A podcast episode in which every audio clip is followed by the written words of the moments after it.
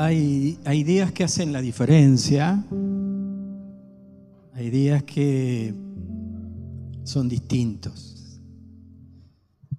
Eh, me impactó la frase de esta canción que dice, mientras tenga vida, esperaré para verte cara a cara. Posiblemente sean pocos esos encuentros. Siempre pienso en aquel líder llamado Moisés, cuando Dios le dice, venía al monte, y él está 40 días, 40 noches en su presencia. Y cuando bajó del monte, no lo podían mirar porque su rostro reflejaba esa luz única que solo se produce estando en esa comunión tan íntima y cuando Dios quiere manifestar su presencia. Él no se había dado cuenta, no es que fue a un spa y lo maquillaron. Él bajó del monte y tuvo que cubrirse con un velo porque no soportaban la gloria de Dios sobre él. Y esta mañana quiero decirte que hay procesos en la vida que no siempre son episodios como este, pero hay procesos en que entramos ah, en un ejercicio que dura muchísimos años. Pero vale la pena por esos encuentros que no son fortuitos, porque cuando Dios vino a nuestra vida, vino para quedarse. Dios no ha cambiado de opinión. Por eso voy a completar aquel texto que les traje. Toda buena dádiva y todo don perfecto desciende de lo alto del Padre de las Luces, en el cual no hay mudanza ni sombra de variación. Él, de su voluntad, nos hizo nacer por la palabra de verdad para que seamos primicias de sus criaturas. A este mensaje le pondría primicias de sus criaturas dos episodio 2. Pero quiero repasar lo que me parece más importante, así como al principio del año yo les dije, anímense a darle un año a Dios. Yo sé que tienen toda la vida por delante y yo sé que tienen un instante que está esperando, pero anímense por lo menos este año, esta meta, pone fecha, es decir, de aquí a diciembre yo le voy a dar este año a Dios. Voy a romper con esos círculos que me atrapan por esas costumbres que han enquistado mi vida en una actitud donde no espero demasiado. Quiero sorprenderme por lo que Dios hará, pero quiero sorprenderme por lo que yo haré. Y lo mismo, quiero recordarte que el Señor dice que eres primicias de sus criaturas. El cristiano no es cola, sino cabeza. El cristiano nació de nuevo para cumplir no solo la voluntad de Dios, sino para vivir en esa emoción que produce el haberle dicho sí a Jesucristo.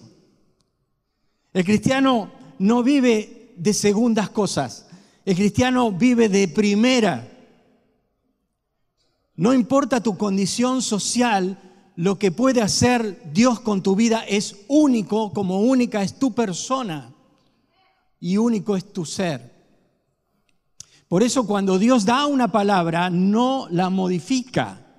Por eso el texto nos lleva a que toda buena dádiva, todo don perfecto proviene de ese Padre, de esas luminarias como el sol, como la luna, como las estrellas, él no cambia y todo don perfecto depende de Él y dice, en Él no hay mudanza ni sombra de variación. La creación está en movimiento constante. Vivimos en un mundo donde todo cambia rápidamente y quien sabe nuestras soledades es necesario saber y sentir que Dios no cambiará, que Dios es permanente para nosotros. Así que el mayor don que tienes en tu vida se llama Jesucristo y lo experimentás por el mismo Espíritu de Dios. Catherine Kuhlman, una mujer del siglo pasado, mediados del siglo pasado, fue una mujer que Dios usó tremendamente, sobre todo en las sanidades. Y las personas le preguntaban si ella tenía ese don, que era tan evidente, y si tenía otros dones. Y entonces ella decía, yo no sé qué don tengo. Esta mujer, que la gente pasaba y, pasaba no solo de muerte a vida, sino eh, se curaba. Y entonces ella decía, no sé qué don tengo, pero sí tengo el don más tremendo, más preciado, que es el don del Espíritu Santo que Dios me ha regalado. Y de lo que tengo miedo es de no colaborar con Él. Si hay una cosa que tengo temor, no sé, el día que Dios me llame a su presencia y como decía la canción, yo esté cara a cara con Él, lo único que puedo decirle es, bueno, lo intenté, no he sido perfecta, pero lo intenté. No sé si he hecho las cosas bien, porque a veces he sentido como que no he colaborado bien, porque era tan tremenda consigo que se curaban 100, pero había uno que no, y, ella sufría. Esta es una actitud del Espíritu Santo, es, claro. Por eso Jesús dice que si, si hay 99 que podés dejar a buen resguardo, pero vas tras la que se perdió a esa que, que nadie buscaría. Entonces, me parece que es la misma sintonía que sufría esta mujer. Porque una persona para Dios es tan importante como 99. ¿Es así? Ahora ponete contento, contenta, porque el regalo que Dios te dio es su espíritu. Para que puedas, no sé si brillar como Moisés, pero que puedas entender que en Él puedes estar confiada, confiado, porque en Él no hay mudanza ni sombra de variación.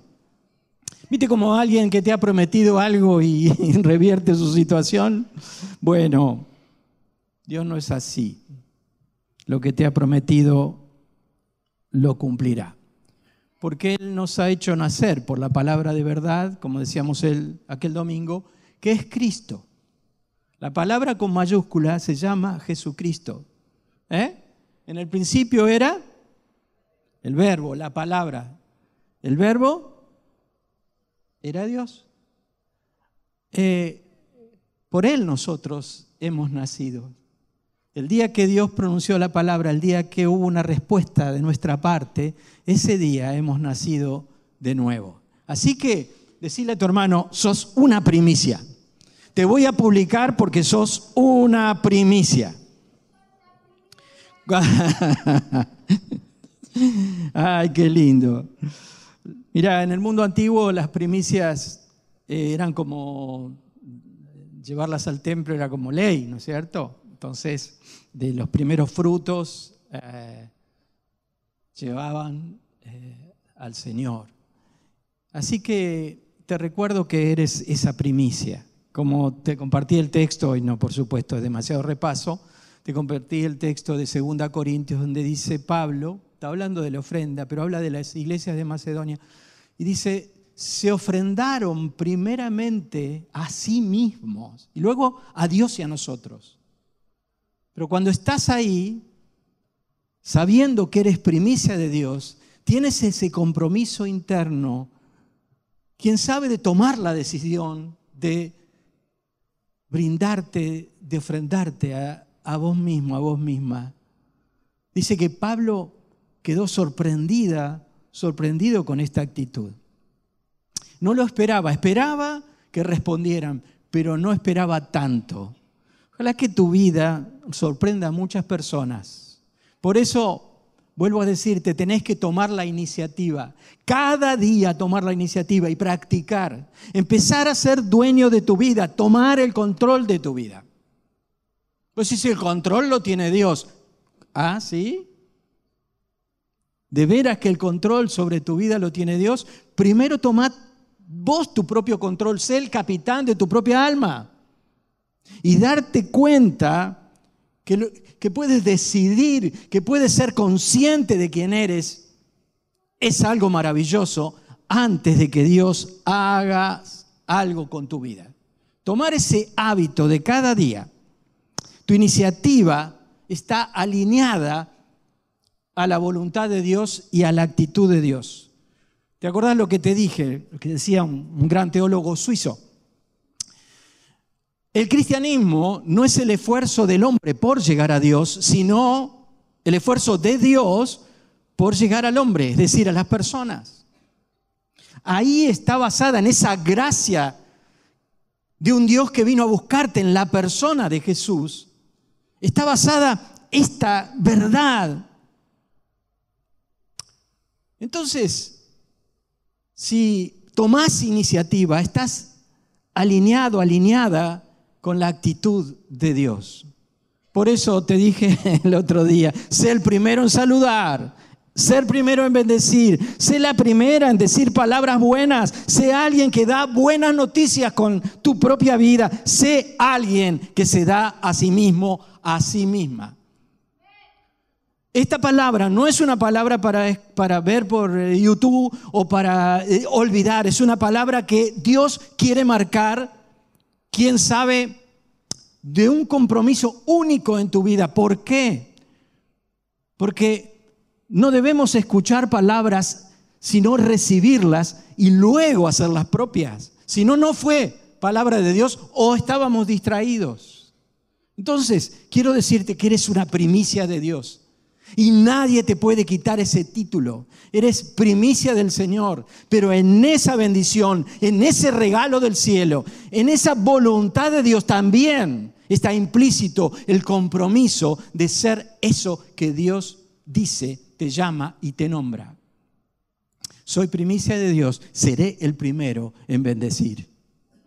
Decirle a tu hermano otra vez, uh, otra vez el pastor, qué pesado, pero sos primicia de Dios. Dale. ah, gracias. Hoy, hoy le dije, vení porque así animamos un día medio frío. Hay muchas personas afuera disfrutando. Nosotros acá estamos súper disfrutando también. Levante la mano quien está disfrutando. ¿eh? Bueno, no sé si esta mañana se va a ir usted con, con el rostro resplandeciente como Moisés, pero inténtelo. Y mañana, cuando antes de empezar la gran actividad de cada semana, por favor ejercite ese control, que no se trata de autosuficiencia, sino de saber que somos primicia y vamos a ser los primeros. ¿Eh? ¿Sí? Mirá, si, si captás y capturás esta propuesta, va a ser sensacional. Incluso científicamente, te lo digo. ¿Por qué? Porque es distinto cuando vos te levantás y como decía Discépolo, ¿no? Que es tanta verdad, tanto aplica para nuestra Argentina de 2023. El mundo fue y será, bueno, una porquería, ya lo sé, pero se habla del mundo, ¿no?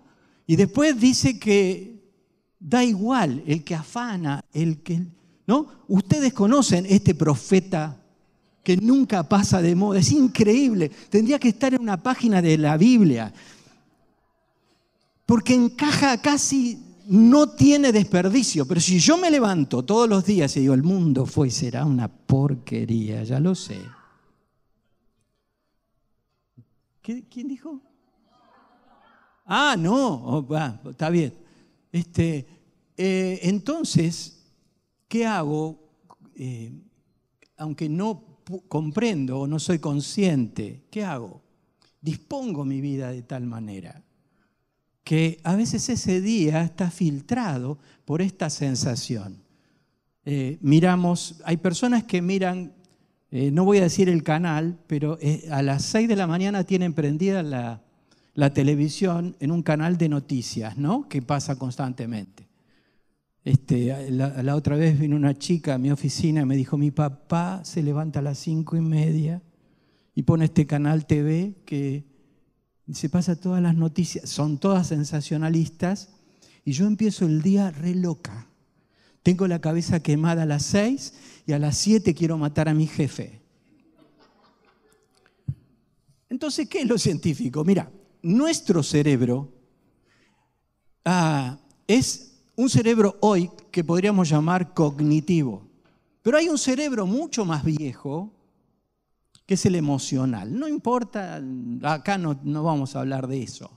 Pero el nivel de las emociones es tan importante que cuando vos a la mañana, ya sabés que no está todo bien, pero cuando vos a la mañana te disponés, invitás a Dios a tu propio encuentro, confías en Él, sentís que Él tiene propósito en tu vida, te entusiasmás con tu condición de primicia, te puedo garantizar, no es tirar la buena que vuelve, como decía aquel actor o aquel periodista, sino que vas a provocar algo diferente, vas a empezar a sentir una sensación que no podés explicar, pero que si te mantenés en esa actitud, vas a ver cómo se modifican las cosas delante tuyo. Es increíble, pues un milagro, milagro. ¿Sabes por qué está el milagro? Porque tomaste el control de tu vida, porque fuiste el capitán de tu propia vida, la capitana de tu propia vida, y entonces dijiste, voy a confiar, seré el primero, seré la primera, y te vas a donde quieras, pero entusiasmado, entusiasmada con lo que Dios va a hacer ese día. Incluso sin esperar resultados, lo importante es que el resultado seas vos. ¿Ok? A veces no nos cuesta mucho. Hay algo que impide esta relación, este encuentro con nuestro amado Jesucristo, esta, esta relación con el Espíritu de Dios en nuestra vida. Siempre hay algo que impide. Por eso podés saber mucho de Cristo, podés saber mucho de la Biblia, podés escuchar todo lo que te contamos, pero hay una diferencia, como yo compartía con los líderes hace un, tiempito, hay una diferencia entre el saber intelectual y, la experiencia, ¿no? De hecho, saber y sabor, en el Antiguo Testamento sobre todo, tiene la misma raíz, ¿no? Así que dijo la serpiente, ustedes eh, no pueden comer del, árbol, de, de los árboles del huerto. Sí, dijo Eva, sí podemos comer del árbol de la vida, pero no podemos comer del árbol del saber del bien y del mal. Y entonces la serpiente dijo, bueno, sabe Dios que cuando coman serán como Él. ¿Qué hicieron los hombres? ¿Qué hicimos nosotros? Nos comimos, viste, la manzana es un invento, el mango, no sé, la banana, cualquier cosa. Es, no, nos olvidemos que son símbolos nada más, ¿sí? Pero la actitud del, del Génesis y del Edén la podemos trasladar hasta hoy. Porque yo puedo saber mucho de Dios, pero no tener el sabor de su presencia, no tener el sabor de la experiencia. Por eso cuando ellos perdieron el paraíso, dejaron de tener la relación que tenían con su Dios, tan íntima. ¿No? El Señor que había propuesto un proceso y que se ve manifestado después en la Biblia, en esa progresión de la conciencia y de la revelación de Dios, el Señor que había provisto ese proceso vio como sus hijitos lo dejaban por el saber quien sabe el saber de una ambición tan inconsciente, pero que permanece hasta hoy, casi le diríamos contraria siempre a la voluntad de Dios. Entonces, no se trata de saber, también se trata de sabor, ¿no? Este es al margen, ustedes disculpen por este lío de palabras. Pero lo que yo trato de decir es que no necesariamente conociendo la Biblia de memoria estás experimentando al Espíritu Santo de Dios. Y esto no es, es, una problemática para todos nosotros, para los pastores también. Entonces, hay cosas que impiden, incluso cosas buenas, que a veces impiden esa relación tan íntima de la que siempre hablamos. Sabes de Dios, pero dentro tuyo hay como una sensación de que falta algo, ¿sí? En realidad a veces falta alguien y faltamos nosotros. ¿eh? Falta algo, falta algo. A veces hay mucha cosa dentro nuestro que nos impide ese encuentro con Dios. mucha cosa. A veces hay enquistada en nuestro cuerpo, estancado en nuestro cuerpo mucha vergüenza y mucha culpa. Predicamos que Jesús nos ha librado, sin embargo, transitamos nuestra vida con esa culpa que a veces ha hecho estragos y que ha hecho de nosotros una persona tan diferente de lo que podríamos haber sido. La culpa hay que tramitarla rápido, chicos. Hay que tramitarla rápido, no hay que llevarla. Por eso Jesús pagó en la cruz, como hoy veremos. Hay que tramitar rápido, hay que acordarse del texto que dice en primera Juan, si decimos que no tenemos pecado, nos engañamos a nosotros mismos e incluso lo hacemos a él mentiroso, pero si confesamos nuestros pecados, él es fiel y justo para perdonarnos y librarnos de toda maldad. Es un texto tremendo que en la intimidad uno puede practicar. Señor, aquí dejo lo que no puedo manejar. Señor, gracias porque me amas a pesar mío. Gracias, Señor, yo me voy a levantar de aquí una vez más perdonado y redimido. Me voy a levantar de aquí, Señor, para vivir este día como una primicia tuya pero a veces te sientes hasta incómodo en tu cuerpo. Querida hermana, querido hermano. A veces te sientes que, lo has devaluado, ¿viste? Consciente o inconscientemente es una sensación. Cuando tuvimos el retiro de parejas, yo decía especialmente a las mujeres que el cuerpo les tiene que volver a pertenecer. ¿Sí? Quién sabe para después donarlo en una situación amorosa, pero el cuerpo a veces ha dejado de pertenecer a nosotros. Si un día te quiere, no es el momento, pero si un, día quiere profundizar esto, es muy interesante. Porque, porque tu, tu cuerpo tiene que dejar de ser impuro, sucio, malo, porque lo declaramos, ahora hay tanto sobre el cuerpo socialmente que parece que hasta, hasta asco, y se hace justamente, no sé, se vive lo contrario de lo que a veces se busca. Tu cuerpo es puro, cualquiera que sea tu tamaño, basta de devaluarlo, basta de que no es lo suficientemente bueno porque eso también te impide, aunque te parezca extraño, llegar a una comunión distinta con el Señor. Inclusive hay otra devaluación y es aquella de no sentirte a la altura de los demás. Esto es más común de lo que piensas. A veces nosotros tiramos palabras como que los cristianos tienen que volar, ¿viste? Como ser, no sé, estar a la altura de, no sé, casi el Señor me está impidiendo decir eh, algún chiste. Y es extraordinario el espíritu, pero nos reiríamos mucho, pero los cristianos no volamos. Pero es tremendo cuando no nos sentimos a la altura de los demás, cuando no te sientes a la altura de tus líderes, de tus maestros, de tus pastores inclusive de tus amigos. ¡Wow!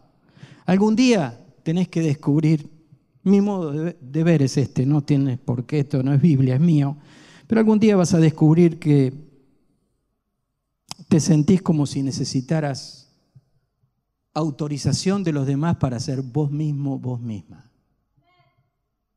Y Dios te creó primicia y único, única.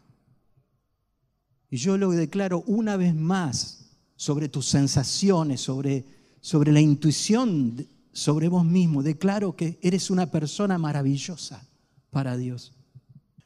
Por ello, Dios nunca dejó de amarte, aunque vos sabés quién sos y qué haces cuando nadie te ve. Nunca. Y tu cuerpo sigue siendo hermoso, solamente que a veces hay que ponerse a cuentas con el Señor. Y a veces hay que ir a ese, a ese encuentro justamente para dejar ahí lo que te ata. Si esa devaluación se enquistó en tu vida, es una mentira. Tenés que hacerle frente. Como decíamos ese domingo, toma la iniciativa. Así como la serpiente está condenada, definitivamente mata aquello que te sumerge y te ata a una visión sobre vos misma, vos mismo, que no es la que Dios tiene. Yo te invito a vivir en esa fe, a empezar el día no en tu propia imagen devaluada, sino a empezar el día como una primicia. Si vos crees esta palabra que Dios te trajo, entonces tu día puede ser distinto, este tiempo que viene puede ser distinto. Vas a ver cómo las cosas empiezan a cambiar, aún las cosas que nunca pensaste que cambiarían.